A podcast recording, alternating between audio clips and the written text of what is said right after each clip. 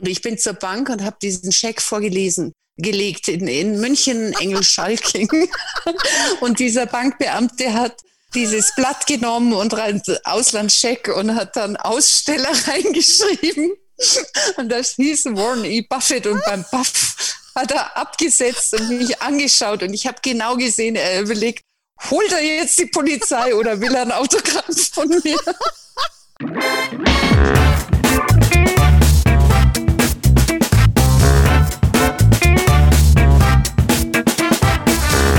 Ich begrüße euch super herzlich zum Her Money Talk, dem Geld- und Karriere-Podcast für Frauen.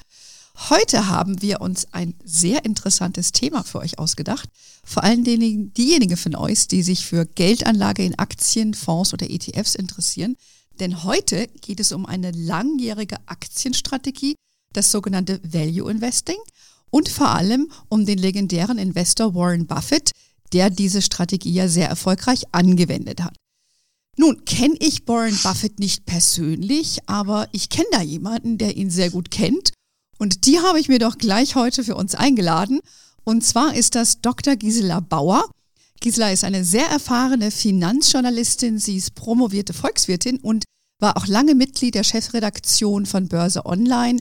Heute ist sie nach wie vor Journalistin, schreibt auch für Her Money unter anderem. Sie ist Buchautorin und sie ist unfreiwillige Filmemacherin. Ähm, sie ist ein großer Fan des Value Investments. Sie hat einen sehr prominenten Freund, wie eben schon gesagt, den legendären Investor Warren Buffett. Sie hat über ihn eine Biografie geschrieben, einen Film gedreht und ihn häufig in seiner Heimat Omaha und auf der legendären Hauptversammlung seiner Firma Berkshire Hathaway besucht.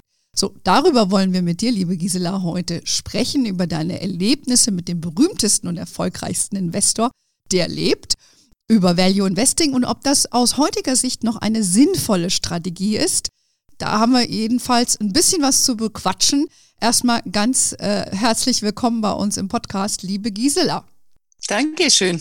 Zunächst mal, bevor wir zu dem berühmten Warren kommen, ähm, wie kommt denn so ein Mädel aus Bayern ähm, dazu, den Warren Buffett einfach mal so äh, kennenzulernen und äh, jahrelang als einzige Journalistin außerhalb der USA mit ihm regelmäßig ein Interview zu führen. So ganz genau kann ich es bis heute nicht erklären. Es war, äh, ich war eine junge Journalistin und ähm, habe einen Artikel über ihn gelesen in einer englischen Zeitung, weil bei uns gab es noch nichts über ihn und fand ihn super und habe ihm einen Brief geschrieben, einen ah. sehr, sehr langen Brief. Okay über den deutschen Aktienmarkt und ich weiß gar nicht mehr, was ich ihm alles geschrieben habe. Auf jeden Fall äh, habe ich ihm diesen Brief geschrieben und es kam dann ein Fax damals noch, ist ja ein bisschen her. Und da stand drauf, magst du nicht zur Hauptversammlung kommen?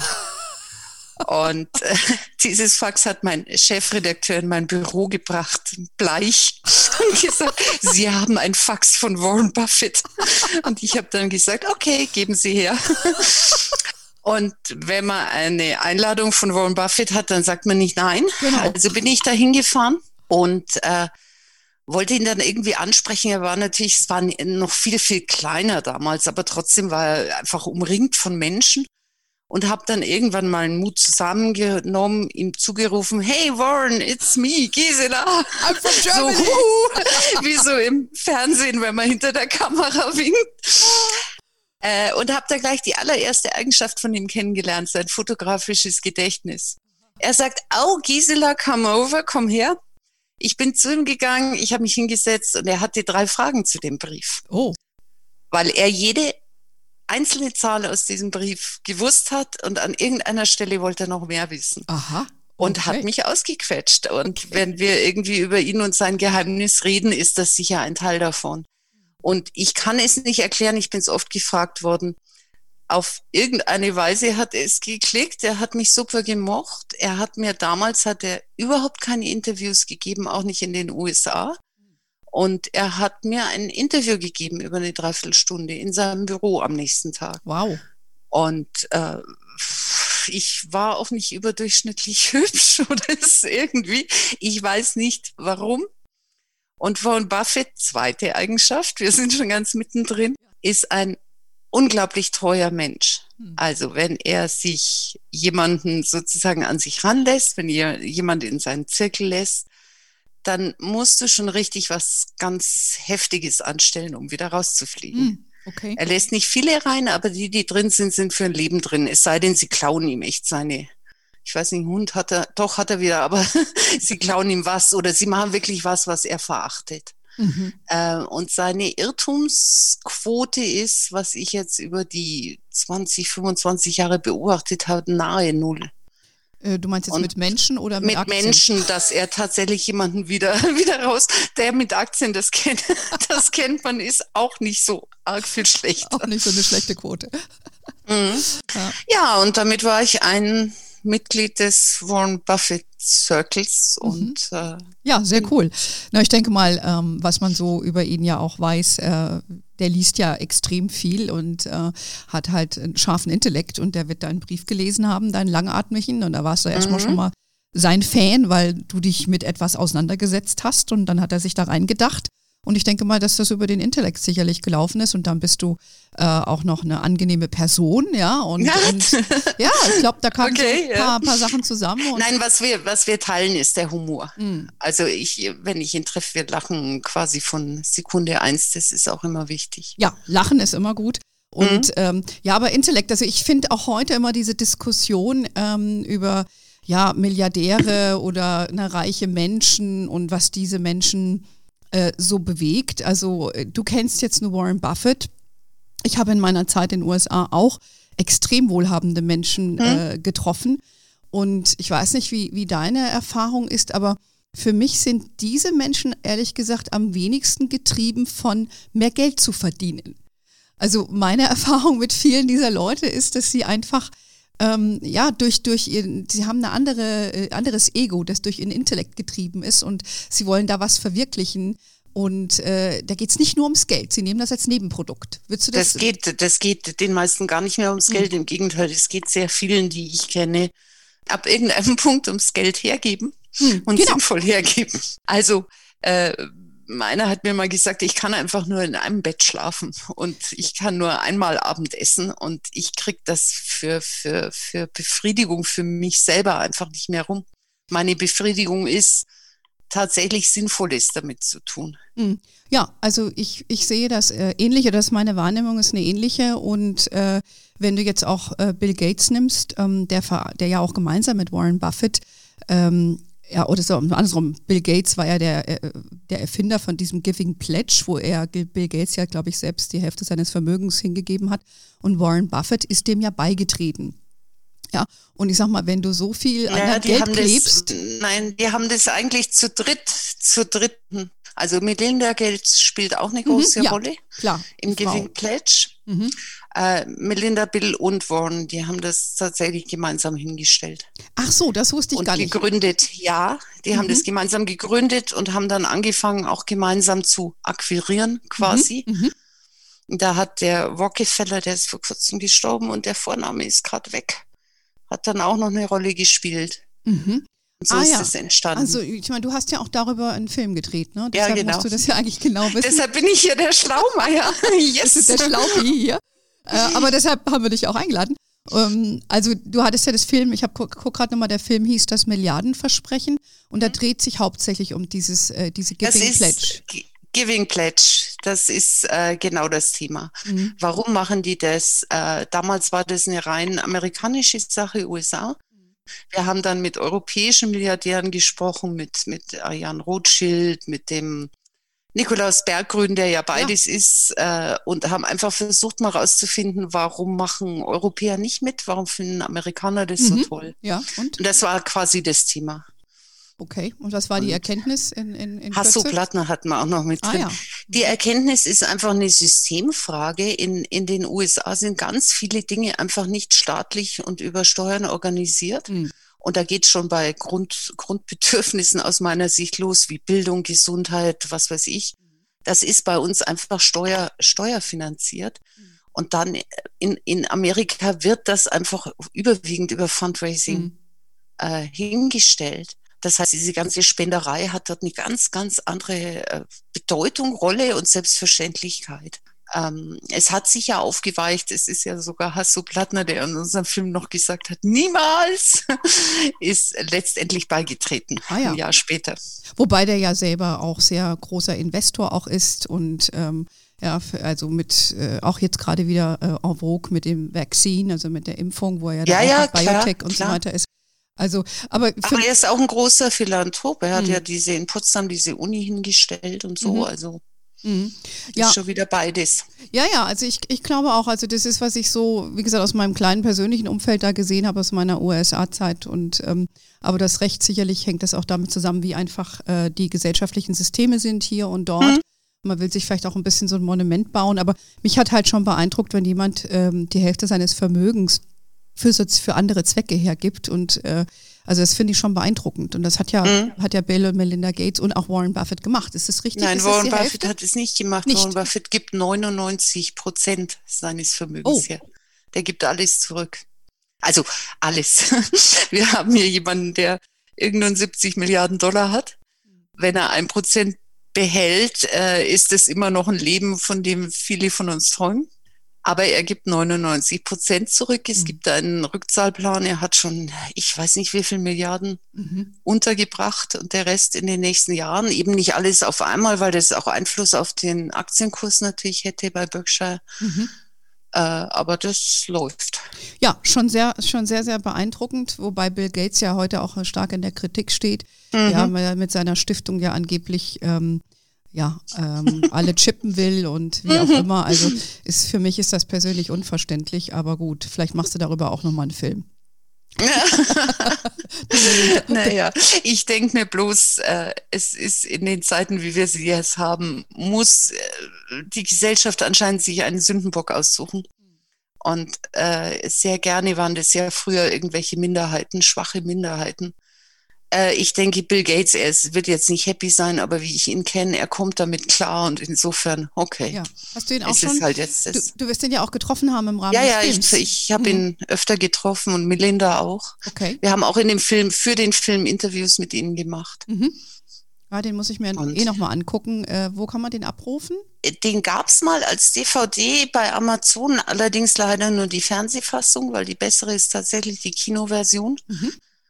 Äh, ich weiß nicht, vielleicht ist er noch irgendwo bei YouTube oder. Na, wir gucken mal. Weil ja. das ist ja schon sehr interessant, äh, sich das nochmal äh, so im Nachhinein auch nochmal anzugucken. Also hattest du ja schon wirklich die Berührungspunkte mit diesen, ja, diesen Top-Milliardären und äh, ja, hat das, hat das was mit dir gemacht auch? Hat es dich irgendwie als Person äh, verändert, positiv wie negativ? Das klingt jetzt sehr arrogant, aber ich glaube nicht. Und vielleicht ist es auch das, das, das Geheimnis dahinter, warum ich dort sozusagen mhm. zugelassen werde. Weil ich tatsächlich, wenn ich da, was weiß ich, die Berkshire Nachtparty, es gibt abends nach der HV immer eine Party, die macht ein Freund von Warren Buffett und da ist quasi Berkshire and Friends, 70 Leute oder so. Äh, wenn ich da hingehe und den Raum betrete, dann sinkt das Durchschnittsvermögen gleich mal um ein paar Milliarden. das ist einfach, äh, und ich habe schon manchmal auch, äh, fühlt es sich sehr lustig an und ich habe das Gefühl, jetzt kommt gleich die Security und zieht mich raus.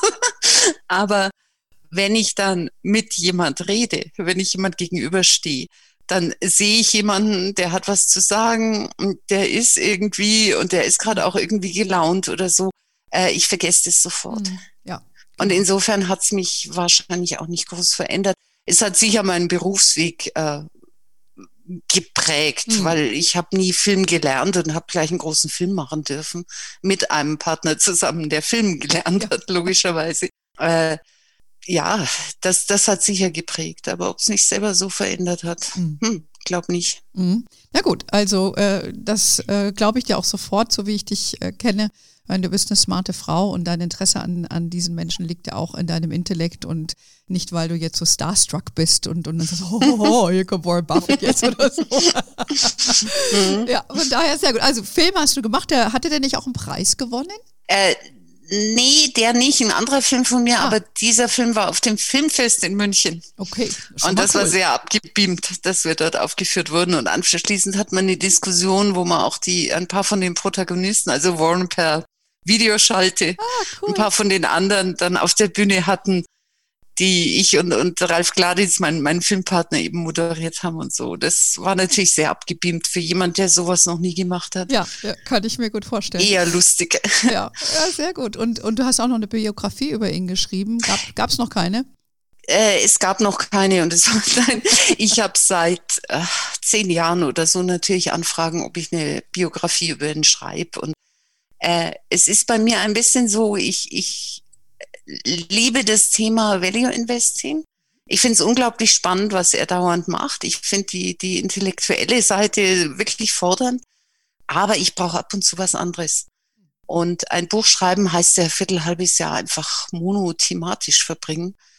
Und ich dachte, nee, mache ich nicht, da lerne ich nichts. Und dann kam Donald Trump. Und oh. dann habe ich plötzlich gesehen, dass sich Warren verändert. Und dass ich es nicht so wirklich verstehe. Äh, Warren Buffett war der politisch zurückhaltendste Mensch, den ich je gekannt habe, der wirklich absolut wachsweich nur irgendwas gesagt hat zu USA und vor allem gegen USA oder gegen irgendwelche. Und plötzlich hat er sich neben Hillary Clinton gestellt und ziemlich klar gesagt, was er von der Sache hält. Mhm. Und das hat mich irgendwie interessiert, weil ich kenne ja seine Biografie auswendig quasi. Mhm.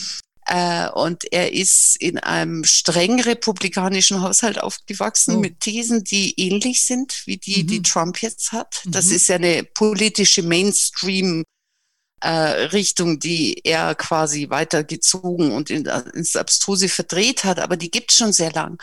Und hat sich selber dann aber unter seinem Einfluss, dem Einfluss seiner ersten Frau Susan, zum Demokraten gewandelt. Aha. War aber trotzdem immer so zurückhaltend und das hat mich irgendwie interessiert und dachte ich, okay, wenn ich was lernen kann und wenn es was Neues gibt, dann schreibe ich das Ding jetzt. Mhm. Okay. Und dann gehe ich auch nochmal zurück in seine Kindheit und sein Verhältnis zu dem Vater und die Politik damals. Mhm. Und es ist seine Biografie geworden, schon vor einem politischen Hintergrund, weil das einfach für mich spannend war. Ja, ja, eigenartig, dass er auf einmal die Seiten wechselt, aber er hat, er ist ja ein smarter Mann und er hat wohl erkannt, dass was der Trump da macht, äh, nicht im Sinne auch des Landes. Also er war nie für Trump und sein Vater wäre es auch nicht gewesen, mhm. weil das ist ja wirklich ähm, ja fast schon pervertiert, die, mhm. die republikanische Richtung. Äh, aber er, ja, er hat irgendwann mal angefangen nachzudenken. Und, und Warren Buffett ist ein sehr sozialer Mensch. Das konnte er einfach nicht, nicht mittragen. Mhm. Diese relativ harte Rücksichtslosigkeit, dieses wir brauchen keinen Staat, jeder muss selber schauen, wo er bleibt. Mhm.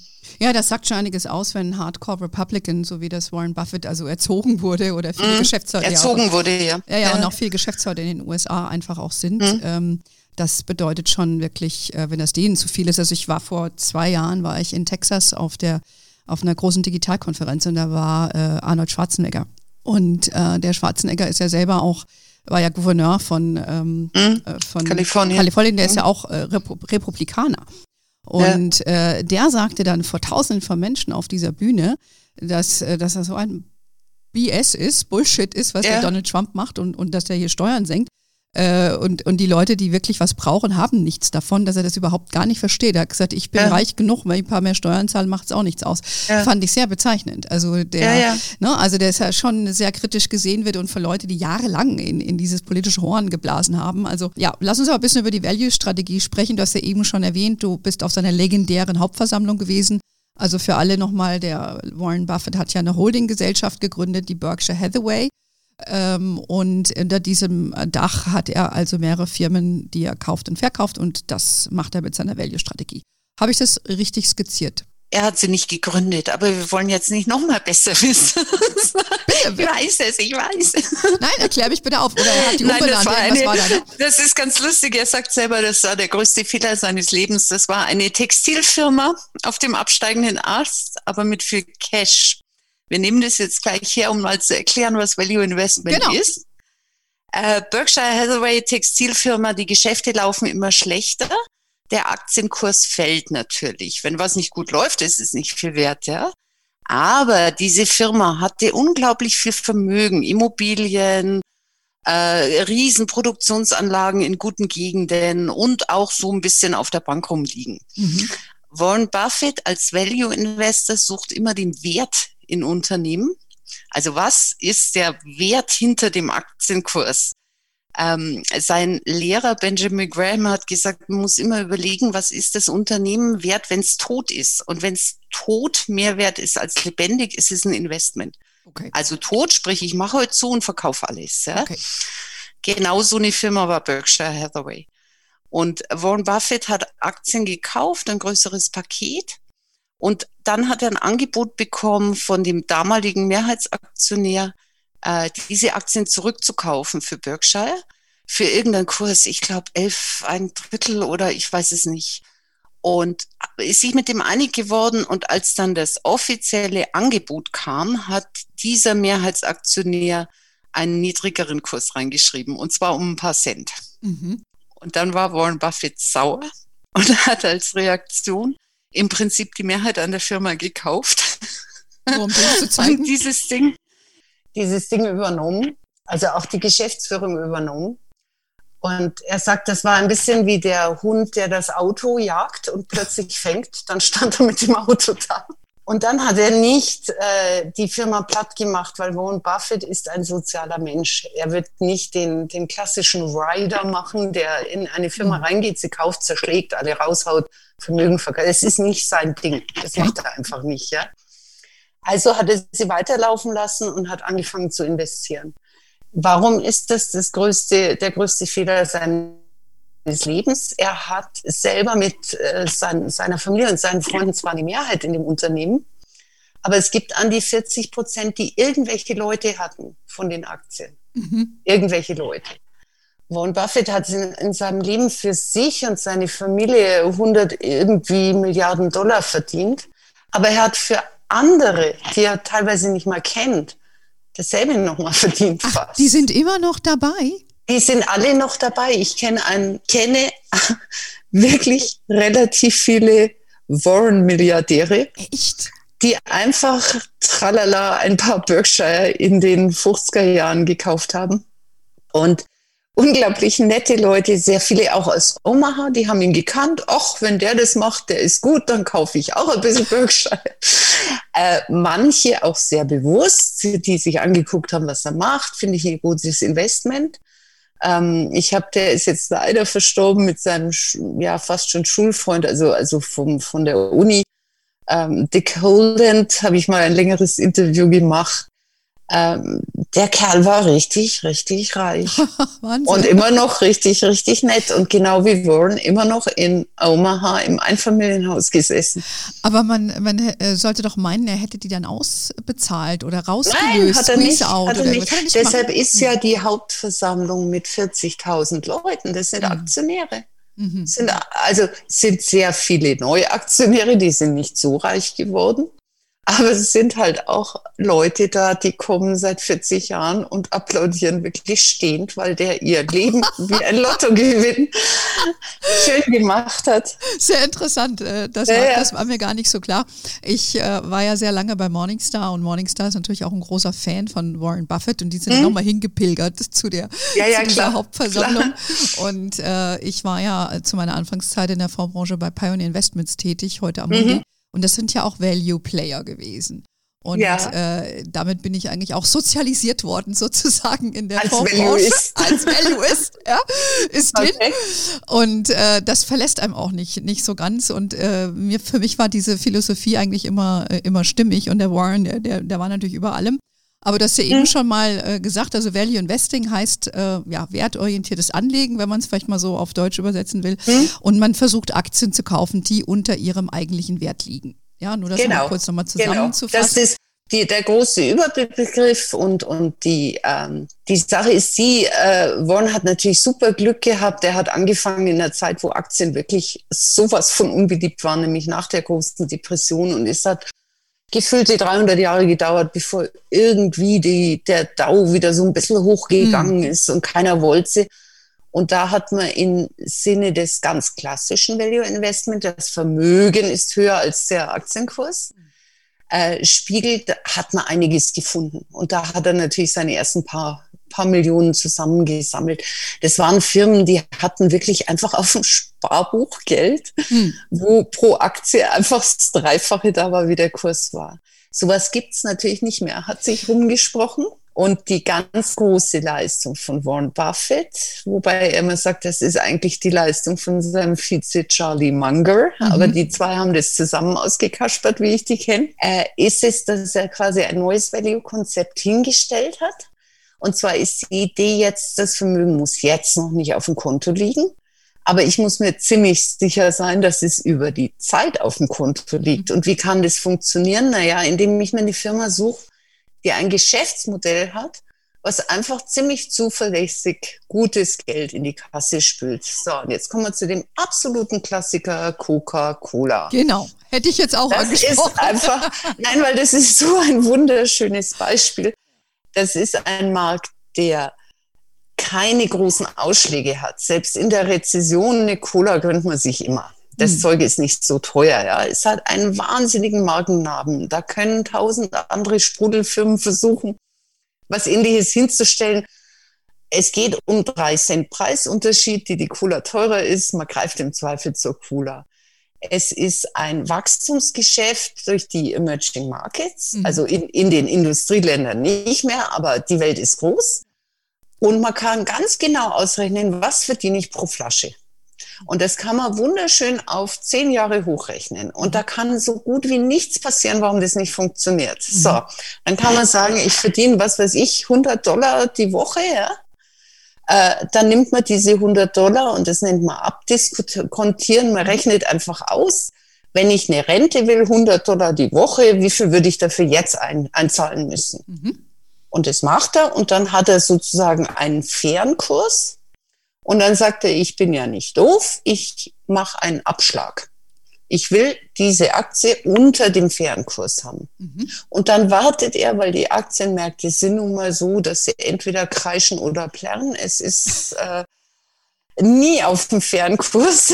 Und im Zweifel wartet er drei bis fünf Jahre und irgendwann ist das Ding unter seinem fairen Kurs. Und dann kauft es. Ja. Und dann lässt er sich jedes Jahr Dividende, also den Anteil an dem Gewinn, den er als Aktionär kriegen kann, aufs Konto überweisen. Ja. Und fer fertig ist das Value Investment. Okay. Ja, Coca-Cola ist ja ein sehr prominentes äh, Beispiel.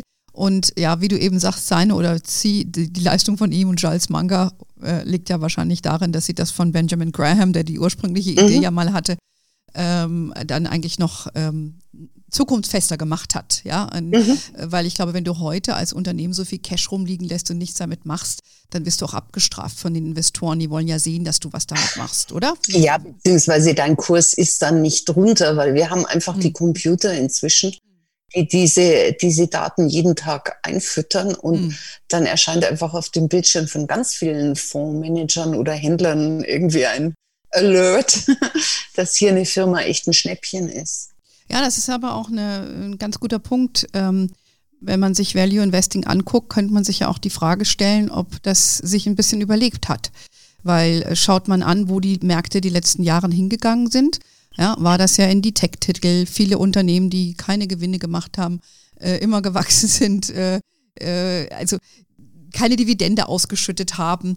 Da, da, stellt sich dann immer wieder die Frage, funktioniert Value heute noch, wenn man, wenn man die Märkte sich anschaut? Ich meine, du hast ja für uns auch einen Artikel dazu geschrieben. Mhm. Äh, ich habe es extra nochmal äh, hochgeholt. Du hast äh, gesagt, dass in den drei Jahren von Mitte 2017 bis Mitte 2020 gemessen am MSCI World, der hat im Jahr 7,5 Prozent jährlich plus gemacht. Und wenn man die Value-Variante von diesem Index nimmt, dann ist man bei 3,45 Prozent mhm. minus. Im Schnitt. Genau. Hört sich nicht was, nach dem Zukunftskonzept. Was fehlt, was fehlt in dem Artikel und leider kann man das jetzt nicht hören, aber ich muss sehr, sehr grinsen.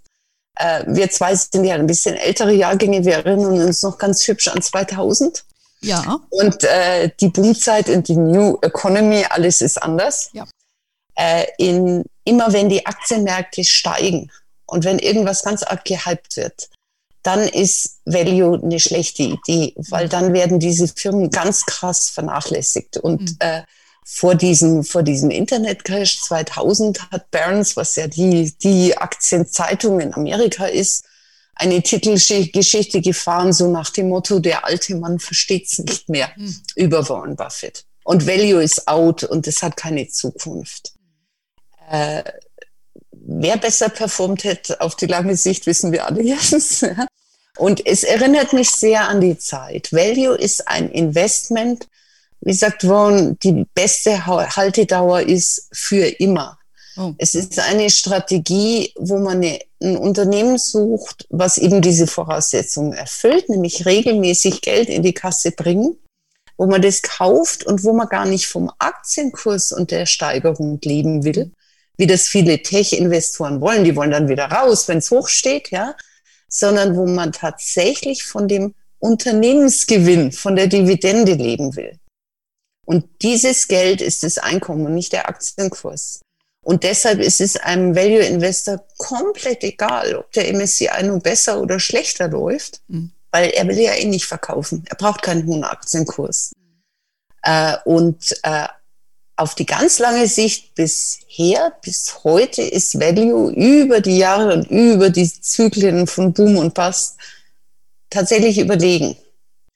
Heißt nicht, ist die einzige Strategie, mit der man Geld verdienen kann. Wenn ich jetzt sehr gut bin äh, im, im Trends erspüren, im Technologien beurteilen, im rechtzeitig in irgendein Startup gehen, kann ich auch unglaublich erfolgreich sein mhm. und dann rechtzeitig wieder rausgehen. Aber es ist nicht nur, weil es mal drei Jahre ist für Value nix, gar nichts. Das ist keine, kein Zeitraum, wo man Performance misst. Ja, wir haben ja, als ich angefangen habe, ähm, in 89 in der Fondsbranche war immer die These, du kaufst dir Value und du kaufst dir Growth. Ja, unter dem Stichwort mhm. von Diversifiz äh, Diversifizierung. Dann hast du also die Growth, also die Wachstumstitel und die Value, also die Wert, mhm. äh, Wert, wertbeständigen Titel. Und in der, ja, in, den, in der Kombination liegt der Zauber, weil dann läuft der eine mal besser und dann läuft der andere besser. Mhm. Und äh, ich würde das auch nach wie vor so unterschreiben, nur die, die letzten Jahre ähm, sind halt sehr befeuert worden durch auch ein ganz anderes Umfeld, in, in dem man ja nie dagewesene niedrige Zinsen schon so lange hat und es, es gibt auch keine Aussicht darauf, ja, äh, dass die jetzt in Kürze steigen. Ähm, ich finde halt auch, dass das Marktumfeld sich ein bisschen ähm, verändert hat, weil es auch in gewisser Weise alternativlos ist. Du gehst einfach in Aktien und, und äh, da werden diese Growth-Titel, äh, alle wollen Tech und digital und jetzt Biotech mhm, und wie auch immer. Mhm. Ähm, da, da, da testet man schon sehr stark die Geduld von, von Menschen, ähm, und übrigens auch von den Fondsgesellschaften. Ein prominenter Vertreter von dem Value-Ansatz ist ja auch Franklin Templeton. Äh, die mhm. leiden natürlich drunter, die haben hohe Mittelabflüsse, ja, die haben ja, auch klar. erfolgreiche Fonds, weil die Strategie in diesen Zeiten nicht aufgeht. Also, Aber das war, wie gesagt, vor 2000 auch mhm. über vier oder fünf Jahre genau dasselbe. Mhm. Es war genau dasselbe und äh, ich stimme dir vollkommen zu, wir sind alle kein Warren Buffett. Nee. Er hat halt Fähigkeiten mathematischer Art, dieses fotografische Gedächtnis, eine Menschenkenntnis, die einen umhaut, dass er wirklich einzelne Unternehmen komplett beurteilen kann. Und ich bin ein großer Fan von einfach können wir nicht, deshalb lasst uns sehr breit aufstellen. Mhm. Und ich würde gar nicht einmal Value, einmal Growth kaufen, ich würde einfach den Index kaufen, da ist dann alles drin. Also irgendein hübsches ETF und Ruhe ist. Ja. ja äh, dass wir alle um Aktien nicht mehr rumkommen, gerade wenn ich jetzt als Frau an, an Altersvorsorge denke und oft sind wir ja da blöd aufgestellt, ja, äh, finde ich selbstverständlich. Wenn ich Lust und Spaß habe an mich näher beschäftigen mit Unternehmen, ist, ist die ganze Warren Buffett-Geschichte, die Strategie ein, absolut geeignet reinzusteigen, ohne dass man es eins zu eins nachmachen muss, weil er neben allen anderen Eigenschaften auch noch die hat, er kann super erklären und er schreibt einmal im Jahr einen Brief an die mhm. Aktionäre. Und das ist gut, es ist auf Englisch, muss man also entweder auf Englisch lesen oder durch Deep L, äh, obwohl dann versteht man es auch nicht. Ähm, es ist aber einfach, es macht einem die Welt der Geldanlage auf. Mhm. Also insofern finde ich, dieses Value ist für mich begreiflicher als Growth, weil bei Growth brauche ich immer das entsprechende technische Wissen. Wie will ich denn irgendeinen Online-Dienst bewerten, wenn ich nicht verstehe, äh, wo der Markt ist wegen irgendwelcher Programme, die ich, ja, müsste ich, äh, keine Ahnung, ja. Ja, wobei man ja auch sagen muss, er hat ja auch lange gezögert, er hat ja dann letztendlich auch Apple gekauft, finde ich, das äh, habe ich richtig ja. gelesen, oder? Er hat seit, seit, ähm, ach Gott, wie lange ist das jetzt? Ted und Todd, Ted Weschler, Todd Combs, das sind zwei jüngere äh, Investoren, die waren vorher auch schon sehr erfolgreich. Die hat er eingestellt, weil er ja seit Jahren, ich meine, der Kerl ist jetzt 90, mhm. an Nachfolge denkt. Mhm. Und den hat er erst so mal eine Milliarde oder zwei zum Investieren gegeben und jetzt immer mehr. Äh, und die beiden verwalten quasi selbstständig ihr Portfolio. Und größere Dinge werden aber dann aus dem Berkshire-Portfolio gemacht. Und es gibt den Grundsatz, es wird nie enthüllt, wer welche Idee hatte. Aha. Und ich habe es auch nicht aus den zwei rausgekriegt. Ich habe es echt versucht. es ist, ähm, ich hatte mit Ted gesprochen, es ist definitiv, soweit hatte ich ihn gebracht, eine Idee von einem der beiden gewesen. Aha.